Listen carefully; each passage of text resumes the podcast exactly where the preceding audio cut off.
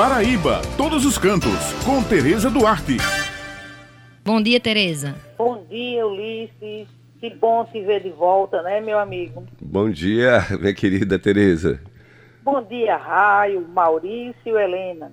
Bom dia a todos os ouvintes que estão com a gente aqui hoje no Jornal Estadual.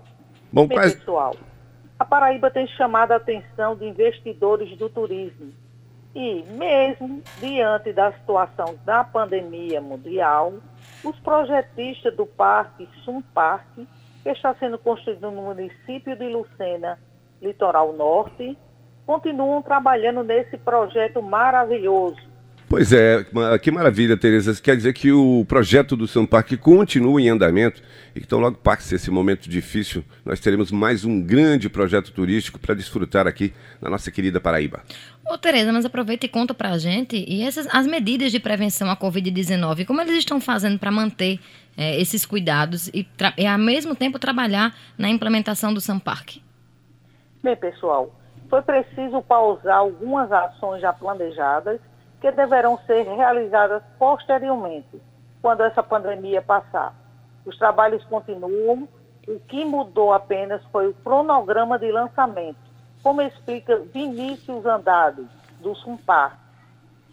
Bom dia, ouvintes da Rádio Tabajara. Aqui é Vinícius Andrade. É um prazer enorme estar falando com vocês. Bom, em relação à decisão de investir no estado da Peraíba e mais precisamente na Grande João Pessoa, são vários fatores, né? A gente trabalha aí há 25 anos no mercado de entretenimento, sempre respaldado as nossas decisões em pesquisas de mercado e com alguns indicadores que são relevantes para a tomada de decisão. O estado da Paraíba, ele reúne alguns fatores que são básicos para a nossa tomada de decisão, que são clima favorável a maior parte do ano, são né, 10 meses aí de clima bastante favorável, com sol, clima quente. Isso é importante para funcionamento de um parque aquático. Massa crítica, nós estamos falando aí do estado da Paraíba e também de Pernambuco e o pessoal do Rio Grande do Norte, como mercado primário. A gente fala aí de um entorno de 150 quilômetros de raio, são os primeiros clientes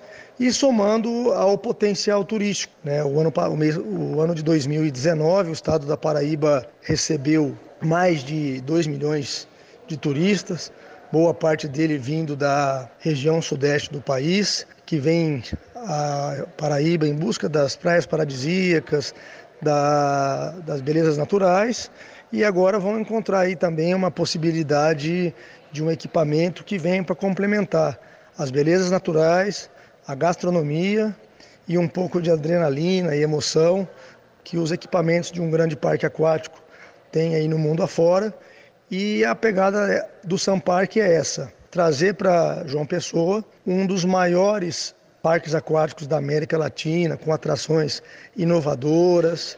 E o, o nosso maior objetivo é esse: proporcionar um lazer de qualidade, com experiência, com um padrão internacional, baseado na segurança. E a gente acredita muito no potencial do mercado. As pesquisas que viemos fazendo ao longo dos últimos dois anos nos mostraram isso. É, o governo do estado também está apoiando muito, entendeu a importância para o trade de turismo esse equipamento e até porque ele gera né, o parque instalado somente o equipamento do parque de 600 a 700 empregos direto, fora né, os indiretos, e ele é responsável aí por desenvolver um ecossistema grande de parceiros que vêm para os eventos de shows, é, outras atividades que são inerentes ao parque. Então, um desdobramento de uma cadeia dessa daí para o parque, a gente está falando de 600 a 700 emprego direto.